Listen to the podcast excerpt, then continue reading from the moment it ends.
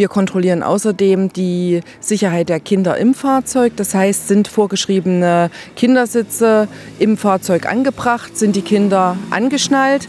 Dann schauen wir natürlich auch einmal hin, wie lassen die Eltern ihre Kinder aussteigen, zur Straßenseite hin oder doch zum Gehweg, was die richtige Variante wäre.